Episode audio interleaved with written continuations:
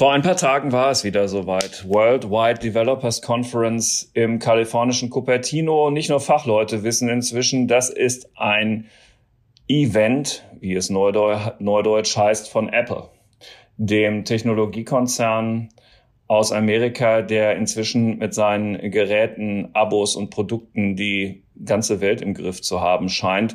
Es gab wieder jede Menge Neuigkeiten. Darüber wollen wir heute reden und sie bewerten. Kennst du schon aus Regierungskreisen? Den Podcast der Bundesregierung? Hier erfährst du, wie man sich die Arbeit der Bundesregierung vorstellen muss.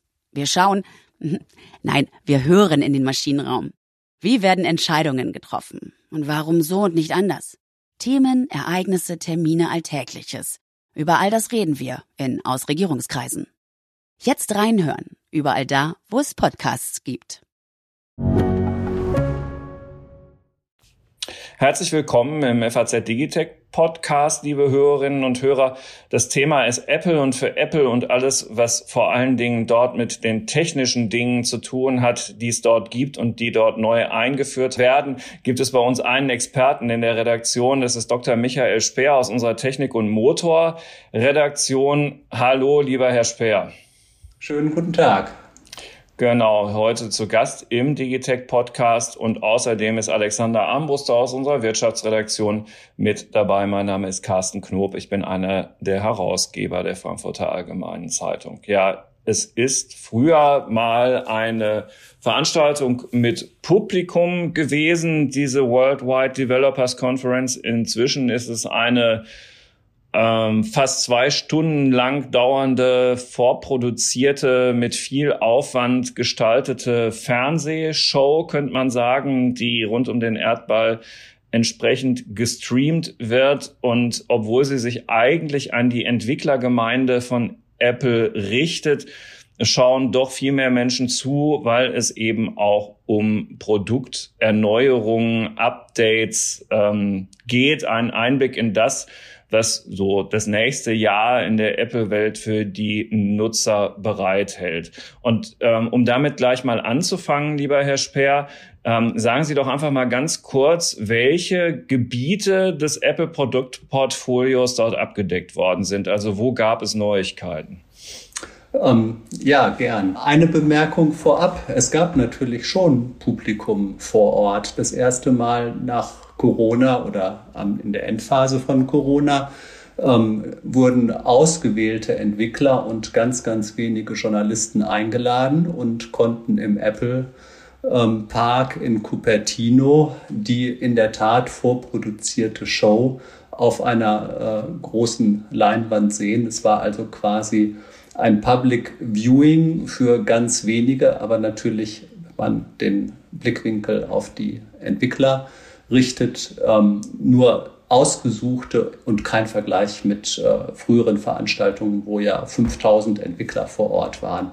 Und hinter ähm, den Kulissen oder am Ende dieser Veranstaltung gab es natürlich auch äh, erste Hands-on, also Möglichkeiten, sich die Geräte und anderes anzuschauen. Und ähm, wie, in, wie in jedem Jahr hat Apple ja immer eine gewisse Agenda, die sehr stark gesetzt ist. Das heißt, äh, auf der Entwicklerkonferenz wird ein neues iPhone-Betriebssystem, ein neues iPad-Betriebssystem, das modernisierte Betriebssystem für die Apple Watch und das neue macOS angeteasert. Die Entwickler wissen dann, was kommt, welche Funktionen Apple in den Vordergrund schiebt und haben die Möglichkeit, über die neuen Schnittstellen und Routinen sich vorzubereiten, ihre Apps anzupassen. Und wir als Journalisten haben natürlich auch die Möglichkeit zu sehen, was Apple in den Fokus stellt. Und in diesem Jahr hatten ja viele mit einer Datenbrille gerechnet, angeblich. Die war nicht dabei. Diese genau. Datenbrille genau. war nicht dabei und ähm, die wurde angeblich äh, dem Vorstand einige Wochen äh, vor dem Event gezeigt. Es gibt dazu aber wirklich nur Gerüchte, keine einzige fundierte Aussage. Und es gibt auch das Gerücht, dass Apple schon ein Betriebssystem für solche Datenbrillen hat registrieren und den Namen patentieren lassen. Auch davon ist offiziell überhaupt nicht die Rede. Das hat bei einigen für eine gewisse Enttäuschung gesorgt, aber man muss ja, wenn man dieses Unternehmen über Jahre hinweg beobachtet, auch Folgendes sehen. Apple geht immer in sehr, sehr kleinen Schritten voran. Und ähm, wenn sie etwas zeigen, dann soll es auch aus ihrer Perspektive perfekt oder ausgereift sein. Und so war es auch in diesem Jahr so, dass man aus den Änderungen, die sich aus iOS 16 ergeben, einen ganz, ganz kleinen Fortschritt für die nächste iPhone-Generation sehen kann, nämlich dass das vermutlich ein Always-On-Display bekommt. Hm. Wegen des Lockscreens, genau, darüber ähm, reden wir gleich auch noch etwas detaillierter. Ich würde gerne, da ich weiß, lieber Alex, dass du und auch du darfst mich gerne korrigieren, falls es nicht ganz exakt stimmen sollte. Du bist jetzt nicht unbedingt der totale Apple-Fan, würdest dich nicht immer sofort auf die neueste Software, das neueste Device stürzen, weißt, dass es auch noch Samsung gibt und auch Microsoft inzwischen ganz brauchbare Software macht. Ähm, mit welchem Blick, nachdem wir jetzt sozusagen einmal den Blick des Fachmanns hatten, ähm, hast du auf diese große Announcement Selbstbeweihräucherung geschaut? sagen wir mal, ich bin ein bisschen da, wie soll ich sagen, ich weiß nicht, ob das Wort komplett passend ist, Agnostiker. Ich ähm, sehe mir da vieles an und sehe bei vielem und, und frage mich dann, ist es ähm, interessant oder ähm, bringt es weiter und ist es besonders hervorstechend, aber möglichst unabhängig von der wie soll ich sagen, von der Marke, die draufsteht. Ich glaube, ich würde sagen, ich bin Fan oder so Ultra von, von keiner Marke im Besonderen. Ich sehe die mir irgendwie alle relativ gleichmäßig an und ich sehe aber auch, dass Apple natürlich einfach wahnsinnig erfolgreich ist über viele Jahre und eben weiß, dass sie gar nicht immer einen ganz großen Kracher landen müssen, also nicht immer ein neues Produkt. Den Vorwurf gibt es ja immer mal, ach, jetzt habt ihr aber schon lange gar kein ganz großes neues Ding gemacht, aber sie schaffen es halt über viele Jahre auch mit kleinen Veränderungen und relativ kontinuierlich Produkte zu machen, die ähm, einfach, mit denen sie einfach sehr viel Geld verdienen, die kommerziell unglaublich erfolgreich sind und über eine lange Zeit. Und das ist ja, ich meine, wenn man das vielleicht noch ergänzen darf, das ist ja so eines, was man auch dem amtierenden Vorstandsvorsitzenden immer mal vorgehalten hat, ja, er ist ja kein zweiter Steve Jobs und sozusagen nicht der, der so das darstellen kann und der die Neuheiten bringt, aber er hat halt einfach kommerziell Apple äh, viel erfolgreicher gemacht und wenn man sich die Börsenbewertung anschaut, ist es um, ein Vielfaches höher als unter Steve Jobs. Also Korrekt. Also wollte ich auch tatsächlich gerade ergänzen, derselbe Gedanke. Ähm, seit Jahren legt Tim Cook, so heißt der Vorstandsvorsitzende, ja ein Rekordergebnis nach dem nächsten vor. Und es ist eine durch alle Krisen dieser Welt ziemlich gut geölt durchmarschierende Maschine, die Pläne erfüllt und übererfüllt. Und die Marktkapitalisierung hat, das hatte ich mir mal rausgesucht, im August 2018 eine Billion Dollar erreicht und man brauchte dort bei Apple nur 40 Monate, um es auf drei Billionen Dollar zu verdreifachen. Das ist wirklich unglaublich. Und ja, das ist ein Erfolg, der nach Steve Jobs entstanden ist, der immer The Next Big Thing vorgestellt hat. Das ist Tim Cook nicht zu eigen. Es sind tatsächlich eher die inkrementellen Verbesserungen, aber dabei übersieht man, als Laie hin und wieder etwas. Und deswegen müssen wir jetzt, lieber Herr Speer, über die M1 und M2 Chip-Serie von Apple kurz sprechen. Kann es sein, dass man diese Chips mit Fug und Recht als the next big thing hätte ankündigen können? Weil wenn man sich anschaut, was die leisten, möchte man ja nicht in der Haut von Intel stecken. Also ich glaube, wir sollten hier mal ein differenziertes Bild zeichnen. Also der erste Paukenschlag mit den M1-Chips auf ARM-Basis, also inkompatibel zur Intel-Welt, erfolgte vor zwei Jahren und damals äh, hat niemand geglaubt, dass Apple das hinkriegen würde, weil Microsoft an diesem Umstieg auf die ARM-Architektur schon seit Jahren herumlaboriert und eigentlich immer gescheitert ist. Und zu meiner großen Verblüffung, ich hatte das auch nicht geglaubt und habe mir dann gleich einen M1 äh, MacBook Pro gekauft und äh, um zu sehen, was funktioniert und was funktioniert nicht. Und zu meiner großen Verblüffung hat Apple das ähm, super hinbekommen. Also ich kann mit diesem M1 MacBook oder ich konnte mit ihm direkt nach dem Kauf mit allem loslegen, was ich so hatte. Und es gab eigentlich gar keine Einschränkung im Detail. Es gab ein paar Hürden, also ähm, die aber schon sehr speziell waren, weil ich ähm, sehr exotische Programme auch darauf laufen hatte. So, dann kommen wir jetzt zu diesem M1-Mythos. Und ähm, Apples äh, Kommunikation bestand ja immer darin zu sagen, wir haben hier die eierlegende Wollmilchsau, nämlich einen Prozessor, der so gut wie keinen Strom verbraucht, keinen Lüfter braucht und trotzdem eine irre Leistung hinlegt. Ähm, das ist größtenteils alles richtig. Aber man muss auch sagen, wenn man sich sehr gut in der Windows-Welt auskennt und entsprechende Prozessoren aussucht, bekommt man auch dort ähm, für einen relativ moderaten Preis eine fast ähnlich hohe Leistung. Also die Fachzeitschrift CT hat das in einer der letzten Ausgaben mal auseinandergedröselt.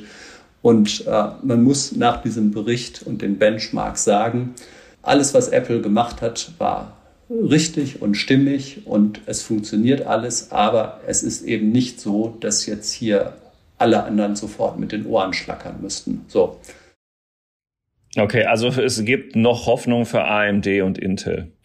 Ja, natürlich. Und ähm, jetzt hat Apple auf dieser Konferenz den M2 vorgestellt, ein ähm, äh, Schritt, der auch irgendwie erwartbar war, weil sie auf dieser Entwicklerkonferenz immer so ein bisschen Hardware vorstellen. Dieser M2 ist etwas schneller als der M1, aber nicht so schnell wie die M1 Derivate M1 Pro, M1 Max oder M1 Ultra. Das heißt, wir haben jetzt fünf Prozessoren in der Apple-Welt mit äh, ARM-Technik und ähm, der M2 ist also vom Tempo her vermutlich, vermutlich, weil es noch keine belastbaren Benchmarks gibt, vermutlich ähm, etwas schneller als der M1, aber bei weitem nicht das Tempo erreichend eines M1 Pro, M1 Max oder M1 Ultra. Ähm, das war jetzt ein ähm, ganz geschickter Schachzug und logischerweise wurde vorgestellt ein neues MacBook Air mit diesem Prozessor. Es wird ohne Lüfter auskommen und es ist damit das Universal- und Einstiegsgerät gleichzeitig. Und ähm, damit wird natürlich in der Fangemeinde gleich wieder spekuliert, was kommt denn dann im Herbst, wenn die großen Hardware-Ankündigungen vermutlich direkt hinter der iPhone 14 Ankündigung kommen.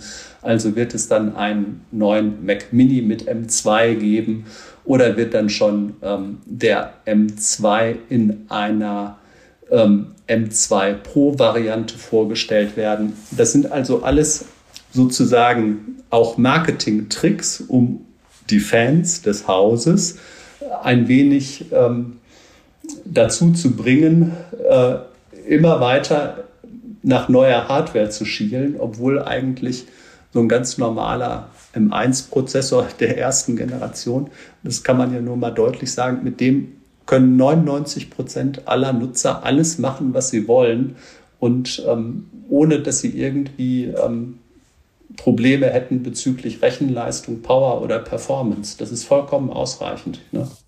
Das gilt natürlich tatsächlich auch für die Intel-Generation, die in den Vor-M1-Geräten verbaut war, muss man ganz klar sagen. Also auf irgendwas warten muss man da auch nicht großartig. Ja. No, ein Satz noch, das gilt auch für jeden Notebook so in mhm. dieser Preisklasse. Ne? Also wenn ich mhm. da einen Core i5 von Intel drin habe, da kann ich ähm, als Normalanwender alles mitmachen und ich brauche dieses Raketentempo definitiv nicht.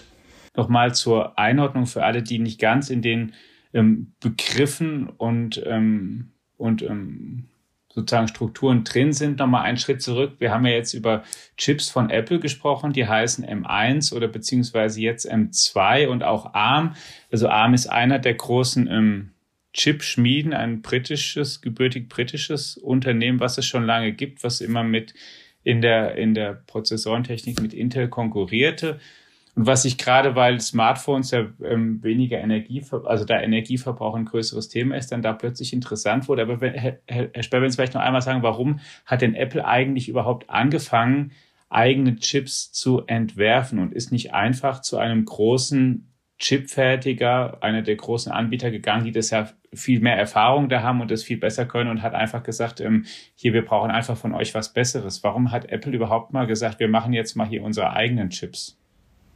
Das ist eine gute Frage. Eine belastbare, ähm, fundierte Antwort kann ich dazu nicht geben, außer dass sie vermutlich der Ansicht waren, dass das, was sie im eigenen Haus herstellen, energieeffizienter und leistungsfähiger ist.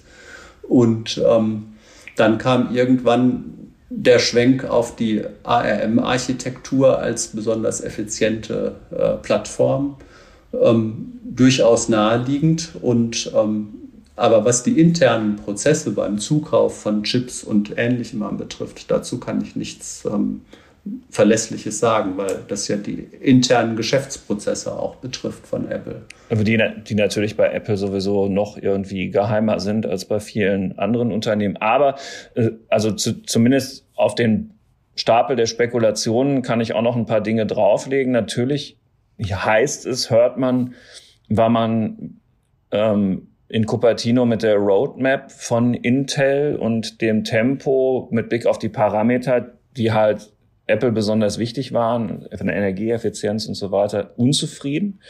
Ähm, man hatte die Mittel, das selber zu machen und eine Tradition, so viel im eigenen Ökosystem zu entwickeln und an ähm, Intellectual Property zu haben, wie es nur irgendwie geht. Also die Kontrolle über die bei Apple eingesetzte Hard- und Software vollständig zu erlangen, ähm, muss für einen Apple-Chef und seine Mitarbeiter immer eine extreme Faszination ausüben, weil das natürlich die DNA ist, die ähm, der von mir eben auch schon kurz genannte Steve Jobs, also der Unternehmensmitbegründer, dem Unternehmen mitgegeben hat. Also das wird sicherlich auch alles eine Rolle gespielt haben. Ich wollte noch gern eine Nebenbemerkung aufgreifen von Ihnen, lieber Herr Speer, und zwar den Alex als, äh, hatte ich gerade schon mal ganz kurz so angesetzt, wenn man so will, Bürgeranwalt. mal fragen, also wenn du es weißt, dann weißt es, dann ist die Überraschung kaputt, dann sagst du es einfach. Ansonsten würde ich dich jetzt mal raten lassen ähm, in welcher Preiskategorie dieses famose Einstiegsgerät in die Apple-Welt, dieser eben erwähnte MacBook Air, denn dann ist. Also was würdest du sagen, wie hoch ist die Schwelle oder wie niedrig, wenn es der Einstieg denn dann so ist in die Welt dieser Rechner? Shoot, wie der Amerikaner sagen würde. Da fragst du mich jetzt. Ich, ähm das frage ich dich jetzt. Einfach nur mal so aus dem Bauch raus. Der Einstiegsrechner, so ein MacBook Air. Ich weiß es nicht. Ich habe es ehrlich gesagt nicht nachgesehen. Du weißt es nicht. Ja, es ist schon relativ krass. Ne? Also das ist so, so ein Gerät ist vor, ich habe es jetzt nicht nochmal wieder extra nachgeguckt, aber ich bin mir ziemlich sicher, ich liege nicht daneben. Vor vier Jahren oder so hat man das Ding für 990 Euro gekriegt. Und ähm, wir liegen jetzt bei 400, 500 Euro mehr. Also wir liegen und, bei 1500 Euro und ja. wir, sie hat, ja für Bildung, ich, für den Bildungsbereich kann man 100 Euro sparen. Ja, und sie hätten es vor vier Jahren, aber äh, glaube ich nicht für unter 1000 Euro bekommen. Und das äh, sind dann irgendwie Umrechnungen aus den USA. Also wenn man es in den USA und dies und das, das ist natürlich schon eine Hausnummer. Ich bin mir ziemlich sicher, dass ich für meine Tochter das Ding damals äh, vor Weihnachten für 950 gekriegt habe. Aber sei es drum. Ja. ja also es ist also so oder so ähm, äh, steckt da eine gravierende Preissteigerung drin für ein Gerät, das für exakt dasselbe eingesetzt wird. Ja, aber ich würde, ähm, wenn ich mir jetzt ein neues Lenovo Notebook äh, kaufe, würde ich äh, mit ein bisschen Schnick und Schnack würde ich bei deutlich über 2000 Euro liegen. Und ich würde sagen, beide Geräte haben dann eins identisch, nämlich äh, exzellente Verarbeitung und beste Voraussetzung dafür, dass ich sie ähm, viele Jahre nutzen kann. Oder um es anders ausgedrückt, anders auszudrücken, ich habe hier einen äh, MacBook Pro, ähm, der jetzt bald zehn Jahre alt ist und äh, ohne Probleme funktioniert. Und wenn man da ab und zu mal den komplett resettet und dann das Betriebssystem wieder drauf fährt, ist der auch hinreichend schnell ähm, für ganz normale Office-Arbeiten. Ne? Und ähm, wenn ich mir einen billigen Notebook kaufe, das tue ich dann auch ab und zu mal, dann sehe ich aber schon nach zwei Jahren, wie es dann ähm, äh, mit der Materialqualität ausgesehen hat, insbesondere wie die Tastatur dann gelitten hat. Und ähm, ich hm. würde das bei einem Notebook-Kauf berücksichtigen, ähm, dass hier die Langlebigkeit ähm, vermutlich äh, eher gegeben ist als bei einem Billiggerät. Ne? Es gibt natürlich billige Notebooks mit guter Ausstattung schon für 600 Euro. Das muss man auch mal in aller Deutlichkeit sagen. Ne? Aber eben nicht mit diesem edlen Gehäuse und ähm, nicht mit den Komponenten, die Langlebigkeit versprechen. Hm. Äh, alles richtig, nur das, die Hochwertigkeit hatte das Gerät vor vier Jahren natürlich auch. Mhm. Also sei es drum. Also die Preissteigerung ist jedenfalls mit Händen zu greifen. Ähm, wir hatten ja eben schon mal darüber gesprochen, äh, gleich eingangs, dass es auch sehr viel um Betriebssysteme ging, eigentlich für alle äh, Apple Devices in allen verschiedenen Größen, Formfaktoren, Ausspielformen. Ähm, und das war ganz interessant mein Sohn hatte sich ähm, mit mir ähm, vor diese Präsentation gesetzt und er sagte dann, na ja, hm, also erstmal könnten die einen Viertel der Zeit sparen, wenn sie die ganzen Adjektive, das Großartigste, das Leistungsstärkste, ähm, das Beste, ähm, das äh, Bahnbrechendste äh, und so weiter einfach streichen würden. Also das fällt tatsächlich auch jüngeren Menschen dann inzwischen doch schon störend auf. Das ist aber nur ein, die weniger wichtige Bemerkung. Spannender fand ich, dass er sagte, naja, hm, also das macht ja eigentlich schon der Drittanbieter X oder der Anbieter Y. Und jetzt integrieren die da eine Überwachung rein, dass man die Medikamente zum richtigen Zeitpunkt ähm, nimmt. Und okay, jetzt gibt es eine native Wetter-App für das äh, iPad. Und das waren bis jetzt alles Anbieter, die davon gelebt haben, dass es das so nicht gab. Es lassen sich viele weitere Beispiele finden, diese Betriebssysteme von Apple werden zu digitalen Schweizer Taschenmessern, die alles in sich aufsaugen. Und in dem Moment, wo ähm, Felix das sagte, ähm, erinnerte ich mich an meine Zeit in den Vereinigten Staaten zur Jahrtausendwende, wo Microsoft ein wirklich gravierendes Kartellverfahren ähm, äh, überstehen musste, in dem es um eigentlich nichtigere Dinge ging, wenn man sich das so überlegt. Und bei Apple ist das überhaupt gar kein Problem, dass der große Betriebssystem-Staubsauger immer mehr einfach aufsaugt. Ist der Eindruck völlig falsch, Herr Spiel? Ja, das ist ähm, vollkommen richtig. Also Apple ist ja ein sehr konservatives Unternehmen und macht erstmal bestimmte Sachen nicht und guckt sich das an, wie andere ähm, mit diesem Problem oder mit diesem Anwendungsspektrum umgehen. Und dann, wenn Sie meinen, jetzt sollte das jeder haben, dann kann man zu jeder Entwicklerkonferenz eine Kerze für die unabhängigen App-Entwickler ähm, anzünden, die nach dieser Entwicklerkonferenz wissen, dass ihre App damit quasi wertlos geworden ist, weil ähm, das Ganze in das Ökosystem von Apple fest eingebaut wird. Das ist ähm, überall, ist es auch tendenziell bei Microsoft zu sehen. Wir, wir gucken nur immer etwas stärker auf Apple. Ähm, hm.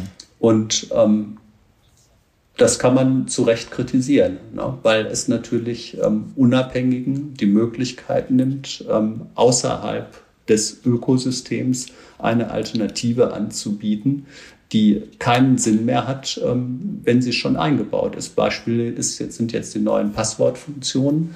Äh, jeder, jeder kennt die Passwortmanager, ähm, die sehr beliebt sind. Und Apple ähm, integriert ja jetzt nochmal das FIDO-System, was sehr, sehr sicher ist, in sein hauseigenes Passwortsystem. Und so ein unabhängiger Passwortmanager, für den hat mancher bislang 80 bis 100 Euro im Jahr gezahlt als Abo. Und das brauche ich dann in Zukunft nicht mehr, weil ich eine sehr, sehr sichere, ähm, übrigens auch von Google, Microsoft und anderen unterstützte Plattform, diese Fido-Plattform, direkt im Betriebssystem drin habe. Kann man kritisieren, unabhängige Unternehmen gehen dabei drauf. Es ist für alle, für die Nutzer, in diesem Falle bei den Passworts, ähm, natürlich ein Gewinn. Ne? Das finde ich auch übrigens einen interessanten Punkt, bei dem man eben auch, weiß ich nicht, auch immer, wenn ich sicher bin, ähm, wie ich das finden soll, weil wir in Europa ja zum Beispiel genau diese Diskussion hatten bei diesen beiden Regulierungsvorhaben, die ja jetzt gekommen sind, DMA und DSA, wie, wie viel ähm, sozusagen dieses, wie, wie viel gebündelte Dienste oder wie viel Funktionen man halt, also oder anders gesagt die Frage, ähm, was ist eigentlich der Markt und wie ist er abzugrenzen? Wie viel darf man eben einbauen? Soll die was weiß ich. Natürlich ist es toll, wenn ein Handy eine Kamera hat und wenn es alle möglichen Funktionen hat, aber dann ist halt das eine Produkt das Handy mit Kamera und es gibt nicht zwei Märkte, den Kameramarkt und den Handymarkt, sondern das ist im Prinzip ein Smartphone-Markt, der das mit drinne hat und die argumentieren ja so, das Produkt wird dadurch natürlich nützlicher. Also ganz ehrlich, Alex, wenn ich da mal, ja, nur ganz spontan, also wenn du mich jetzt, da, da schwingt ja so eine Frage mit, ne?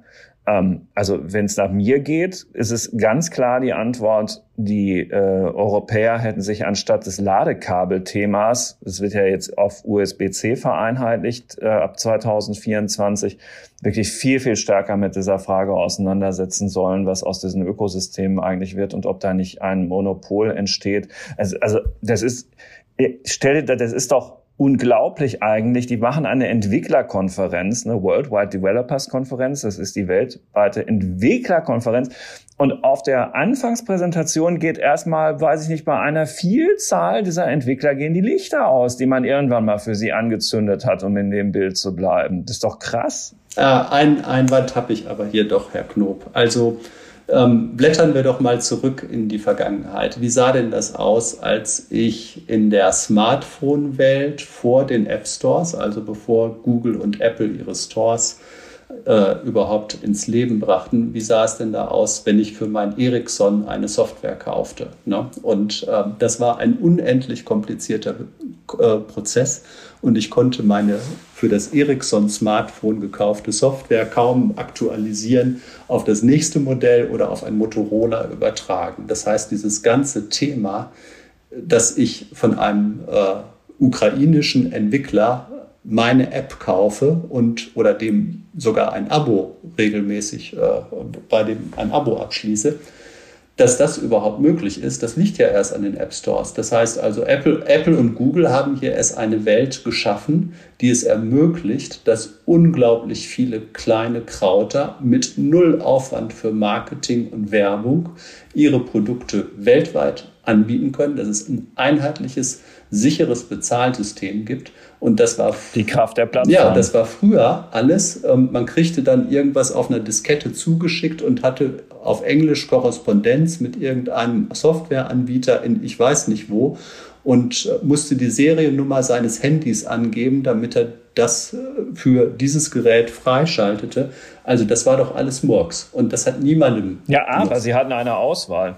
Nee, ich hatte keine Auswahl, weil es keine Entwickler doch, natürlich, gab. Man also es doch, also es gab ja viel mehr äh, wirklich vollkommen voneinander unabhängige Anbieter, sehr grundsätzlich verschiedener ähm, Endgeräte und Softwarewelten. Also es gab auf dem Markt mehr außer Nokia. Ja, aber niemand ist damit reich geworden. Also ähm, die, App, die, die App auf dem Smartphone vor den App Stores war eine absolute Ausnahme. Man hatte vielleicht eine oder zwei, aber nicht 200 wie heute. Ne? Richtig, aber es gab auf der Hardware-Seite eine echte Auswahl, die es heute nicht mehr gibt. Also das Argument, worum es mir geht, ist ja, ich habe es ja nun tatsächlich mit marktbeherrschenden Duopolisten zu tun, mit Google und mit Apple, die über Android und iOS ansagen, was geht und was nicht geht. Und da muss ich natürlich dann, denke ich jedenfalls, als Google oder in dem Fall jetzt Apple,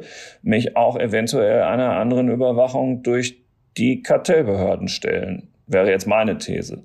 Ja, das ist richtig. Aber wir müssen eben mit dem hm. Blick auf die Vergangenheit sagen, so schlecht sind diese Stores und diese Entwicklungen der vergangenen Jahre nicht. Und es hat äh, Chancen gegeben. Und ich würde jedem iOS oder Android-Entwickler raten, mach deine App, setze deine Idee um und sieh zu, dass du einen möglichst lukrativen Exit dann hinkriegst. Das ist ja die Geschäftsstrategie letztlich. Ja, ja, ne? Also, und damit ist ja allen, äh, ist, ist niemandem geschadet. Ne? Ich würde gerne bei Apple auf ein anderes Thema kommen, jetzt was auch ähm, im Rahmen dieser Neuankündigung kam, und zwar Apple und das Auto. Jetzt hat man immer wieder spekuliert und ähm, überlegt, baut Apple vielleicht ein eigenes autonomes Auto und steigt es da richtig ein. Sowas kam jetzt nicht, aber CarPlay. Herr Speer, was vielleicht nochmal für alle, die es nicht im Detail mitgekriegt haben, hat es damit auf sich und wovor müssen sich die Autounternehmen vielleicht jetzt fürchten oder doch nicht so sehr fürchten? Ja, also das ist echt der Hammer, was Apple da vorgestellt hat. Und niemand hat es bemerkt. Ich habe äh, für nächsten Dienstag in Technik und Motor eine Glosse darüber geschrieben. Und zwar das neue CarPlay wird in der Lage sein, erstens mehrere Bildschirme des Autos zu bespielen. Bislang sieht es ja so aus, dass ich mit CarPlay auf dem Bordmonitor auftauche, also auf dem äh, zentralen Display für das Infotainment. Und künftig wird CarPlay auch das Cockpit-Display, also das, was vor dem Lenkrad äh, ist, wo Tachometer und Drehzahlmesser zumeist bei Neuwagen digital angezeigt werden, übernehmen.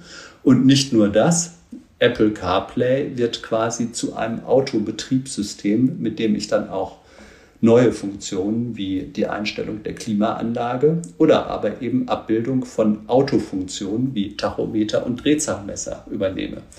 Und das bedeutet letztlich, wer sich darauf einlässt, gibt die Kontrolle komplett an Apple ab. Jetzt sollte man denken, dass die führenden Autohersteller dieser Welt sofort in einem riesigen Aufschrei sich gewehrt haben, aber genau das Gegenteil ist passiert. Unternehmen wie Mercedes-Benz oder Audi, ähm, Nissan und noch einige andere haben direkt zur Entwicklerkonferenz gesagt, dass sie das neue CarPlay unterstützen. Und wenn ich mir anschaue, wie viele Milliarden Euro zum Beispiel Mercedes in sein erstklassiges M-Book-System reingesteckt hat und dass davon eigentlich nur noch die, die Bildschirme übrig bleiben als Mercedes-Komponente und die das Fenster zum Kunden quasi geschlossen wird für Mercedes und geöffnet wird für Apple, dann ist diese Ankündigung echt der Hammer. Ja, äh, und ich glaube, da sind tatsächlich nur deshalb ein paar andere Unternehmen nicht dabei, weil die sich vorher entschieden hatten, mit Google das Ganze zu machen. Also, ja, es gibt auf der Google-Seite gibt es die Volvo-Lösung, ja. die darin besteht, dass ich ein neues Android-System direkt in dem Volvo laufen habe. Das heißt also, Volvo ist mit seinen Infotainment-Geschichten komplett raus aus den alten Eigenentwicklungen und das ist nur noch Google. Hatten Sie auch jüngst getestet, kann man noch bei uns im Netz finden. Ja, mhm. ja und da brauche ich dann auch kein Smartphone mehr, wie bei Android Auto oder Apple CarPlay, sondern ähm, das System steckt quasi in dem Volvo selber drin. Und ich kann dann ein Google-Konto für mein Auto anlegen oder ich kann mein vorhandenes Google-Konto im Auto installieren und habe dann ähm, natürlich reibungslosen Übergang von allen Informationen von meinem Smartphone hin zum Auto. Also dies ist eine total spannende Entwicklung, wobei allerdings erst im kommenden Jahr die ersten CarPlay äh, Version 2 Fahrzeuge kommen werden. Und ähm, ich frage mich, was haben sich die Autohersteller dabei gedacht oder werden sie von irgendjemandem gezwungen, so weit zu gehen? Das wäre jetzt auch tatsächlich meine Frage, was Sie da eigentlich erwarten für die, so wie Sie sagen, es wurde ja sozusagen ein bisschen begrüßt, aber andererseits scheint es mehr so dann zu sein, dass ähm, die vielleicht einfach die Kontrolle über einen ganz zentralen Teil ihrer Wertschöpfung verlieren. Genau. Schon verloren haben. Also es ist interessant. Ich habe diese Frage ähm, vor acht Wochen gab es mit dem FAZ-Institut mal einen Termin bei BMW. Und äh, da hatte ich in der Vorbereitung gelesen, das war noch bevor der Volvo-Bericht in Technik und Motor gestanden hatte, war ich schon geraume Zeit vorher mal drüber gestolpert, dass Ford ähm, eben angekündigt hatte, künftige äh, Infotainment-Systeme mit Google zusammen zu entwickeln und dann äh, oder eben einfach auf deren Technik zurückzugreifen. Und dann fragte ich den Finanzvorstand von BMW, der für den Herrn Zipse, den Vorstandschef, eingesprungen war, ob das eigentlich für BMW auch vorstellbar sei. Da hat er es wirklich vollkommen ausgeschlossen mit dem Hinweis darauf, den ich sehr gut nachvollziehen kann, dass man den direkten Draht sozusagen, den Zugang zum Kunden und seinen Daten und all dem, was er da am Armaturenbrett so treibt und diesen Nutzerinterface auf keinen Fall aus der Hand geben dürfe.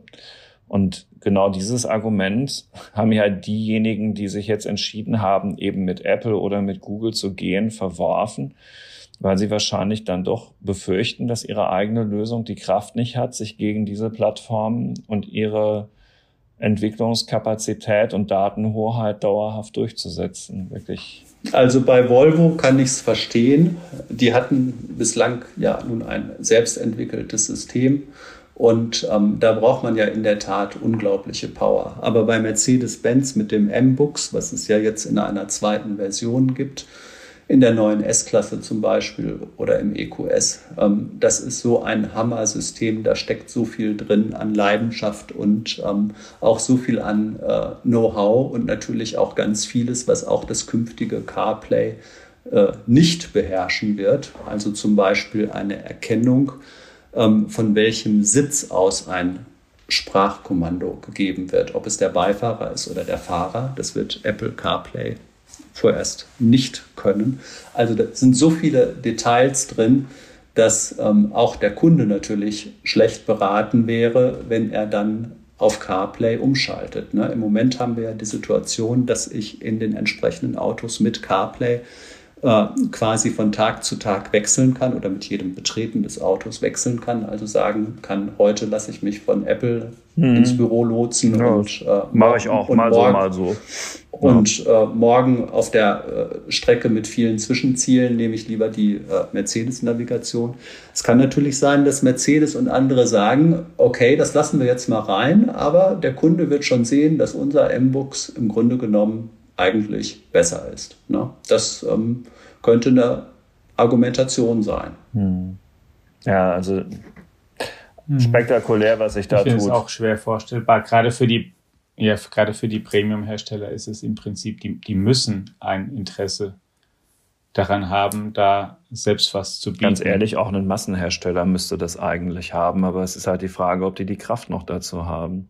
Ja, du meinst wegen dem, was man über VW ja, äh, also, und dies und Carriot gerade lesen kann und die Autoindustrie hat natürlich durch diese Technologievielfalt, mit der die konfrontiert sind, in unterschiedlichen Techniken, die die gleichzeitig beherrschen müssen, bis dann irgendwann der Verbrenner ausgestorben ist und, und überhaupt der gesamten Marktentwicklung mit vielen neuen Wettbewerbern jetzt zunehmend auch aus China echt zu kämpfen und ähm, ja, also wenn man sich das so überlegt, also zum Beispiel auch, um nochmal wieder auf Ford zurückzukommen, die Elektroplattform kommt sowieso künftig von Volkswagen. Ähm, und die, die Bordelektronik ist dann halt eben ein Android-System. Dann können die sich noch auf das Fahrzeugdesign und das Fahrwerk konzentrieren. Es ist, es ist interessant zu beobachten, was da passiert.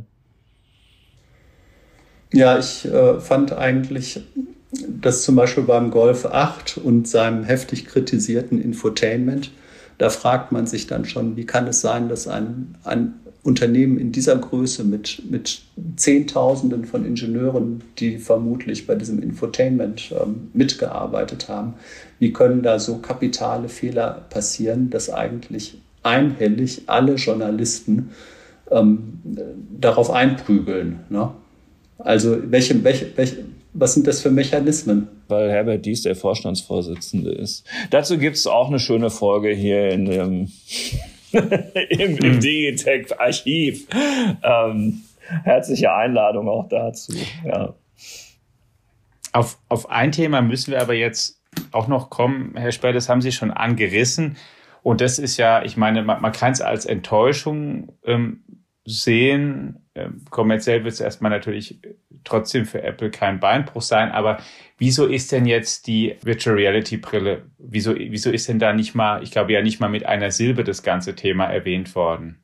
Kriegen die es einfach nicht hin? Sie haben jetzt gesagt, dem Vorstand ist was gezeigt worden, wird spekuliert, aber offenbar war es vielleicht ja dann gar nicht so toll, wenn sie es dann nicht mal zeigen. Ja, das sind ähm, Apple-interne Entscheidungen. Also zur Politik des Hauses gehört, dass man etwas zeigt oder anteasert, wenn es wirklich soweit ist. Alles andere wäre nicht äh, typisch für Apple. Und ähm, die Leute und die Journalisten und Analysten verlassen sich darauf, ähm, dass bei Apple so ein paar Mechanismen anders laufen als bei anderen Firmen.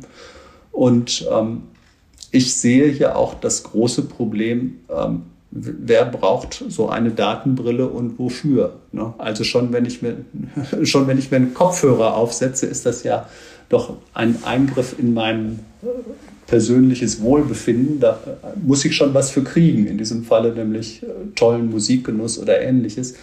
Kann mir auch so eine Brille gut vorstellen für gelegentliche Ausflüge in eine virtuelle Realität. Aber die Idee, dass ich mir für mehr als 1000 Euro so ein Produkt kaufe, um da ab und zu mal eine nette Anwendung für eine halbe Stunde drauf zu sehen, ähm, die zündet bei mir überhaupt nicht. Das wäre jetzt nämlich genau meine Frage auch da gewesen, noch die, es gibt ja da immer zwei Komponenten. Einmal die, kriege ich jetzt was hin, was technisch funktioniert als Produkt und dann die Frage, ähm, das hätte ich jetzt als nächstes gefragt, aber haben Sie schon gesagt, sind die Leute denn jetzt ähm, bereit oder bereiter dazu, sich auf sowas einzulassen, weil die es natürlich wollen ja. müssen, damit es klappt und bei allem auch, ähm, was jetzt Gerede ist vom ähm, Metaverse oder irgendwelchen ausgefeilteren virtuellen Weltenapplikationen und so weiter. Das, man hat ja mit schlechterer Technik als heute natürlich, aber man hat ja schon mal solche Ideen und es hat auch bisher aber immer dann auch, auch wenn Sie sowas wie Pokémon Go nehmen, ist jetzt auch nicht so, als würden hier ähm, drei Milliarden Menschen auf der Welt jeden Tag ähm, damit hier durch die Gegend rennen. Ist, ist jetzt aber für sowas dann schon eher die Zeit gekommen? Ich erinnere eine, Darstellung, die es bei der Google-Entwicklerkonferenz jetzt auch gegeben hat, die ja dann zum Beispiel also eine Anwendung zeigt, naja, ich kann mit einer Brille, also erstmal muss die Brille natürlich schon ungefähr so aussehen wie die Brille, die ich auf der Nase habe. Ich kann nicht so einen halben Helm mit mir rumtragen, wo ich wie ein Außerirdischer dann vielleicht aussehe, sondern es muss schon ja irgendwo, wenn dann eine einigermaßen normal aussehende Brille sein. Aber was die dann mal als sozusagen als Idee zeigten, wenn jemand in einer anderen Sprache mit mir spricht, die ich gar nicht beherrsche Chinesisch, Japanisch, irgendwie so. Und ich dann in Echtzeit auf der Brille sehe, was es übersetzt bedeutet und sowas. Ja, also, also da, da müssen wir mal eben ein bisschen Klarheit schaffen. Also ähm, äh, es gibt ja zwei unterschiedliche Techniken. Das eine ist Augmented Reality. Und das ist das, was Google schon mal äh, vor zehn Jahren vorgestellt hatte, Google Glass, also eine Brille, die ich aufsetze und mit der ich durch die Gegend laufe und zusätzliche Informationen bekomme ich eingespiegelt quasi in diese Brille hinein. Das heißt, ich habe eine zusätzliche Informationsebene in meinem Sehvorgang. Ne? Und das andere ist Virtual Reality. Das sind die abgeschlossenen Brillen, mit denen ich eintauche in irgendeine virtuelle Welt und meine reale Umgebung ausblende. Ne? Und ich glaube, dass diese Virtual Reality, was ja auch Facebook mit Meta ähm, konzipiert hat, dass das ähm, ist etwas ähm, für ganz, ganz wenige Menschen und natürlich auch für einige Forscher interessant, aber nichts für den Massenmarkt. So etwas wie Google Glass mit einer ähm, Augmented Reality, wo ich dann in der Brille zum Beispiel sehe, ähm, ich habe eine neue ähm, WhatsApp-Nachricht von wem auch immer und kann die lesen, ohne dass ich äh, hingucken muss, das finde ich schon hochspannend. Das wird aber auf die Schnelle so nicht funktionieren, aus verschiedenen Gründen. Da ist die Technik noch nicht so weit. Und jetzt kommen wir wieder zum Ausgangspunkt. Wenn Apple eine solche Datenbrille vorstellen will oder wird, dann könnte es sein, dass das ähm, quasi die Vorstufe für Entwickler ist, hin in Richtung auf Brillen, die es noch nicht gibt. Das heißt also, wir machen jetzt quasi ein Produkt für Entwickler, dass die sich da schon mal dran abarbeiten können, mit der Perspektive, dass es dann in zwei Jahren ähm, eine Augmented Reality Brille oder ähnliches für den Massenmarkt gibt. Und ich brauche dann jetzt schon die Software und die Ressourcen, um den Markt äh, vorzubereiten. Dazu kann ich nur anmerken, dass ich in einem Gespräch mit Tim Cook von ihm auch mal gehört habe, also ihm geht es um Augmented Reality als einen wesentlichen Markt in der Zukunft, der nochmal wieder alles verändern wird. Nicht um Virtual, sondern um Augmented. Das war, als das iPhone 10 und das iPhone 8 damals vorgestellt worden waren und da zum ersten Mal so Augmented-Funktionen in dem iPhone integriert waren, war er davon sehr begeistert und mit Blick auf die Frage, also was ist, wird in der Zukunft wichtig, war ihm äh, für ihn das ein entscheidender Punkt. Und ja, es ist einfach so, so eine AR-Brille äh, ist eben noch schlicht und einfach noch nicht fertig.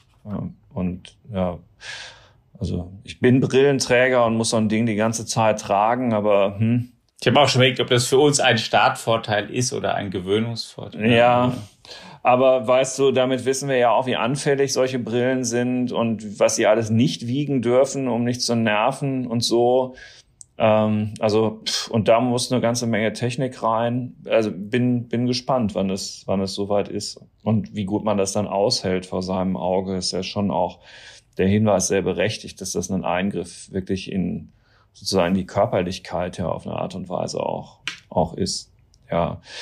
Ähm, wir sind schon am Ende unseres FAZ Digitech Podcasts angekommen und haben Ihnen vielleicht einen ganz interessanten Einblick in das gegeben, was Apple da so vorgestellt hat. Ähm, was mir noch wichtig ist, ähm, als ich die Börsenkurse eingangs erwähnt habe, ist eine Billion natürlich eine amerikanische, also eine deutsche Milliarde, daher der kurze Hiccup. Vielleicht ist es auch viel besser für Sie zu fassen, wer 2002 1000 Euro, also vor 20 Jahren 1000 Euro ähm, in eine Apple-Aktie oder in die entsprechende Zahl von Apple-Aktien investiert hat, freut sich heute über 430.000 Euro.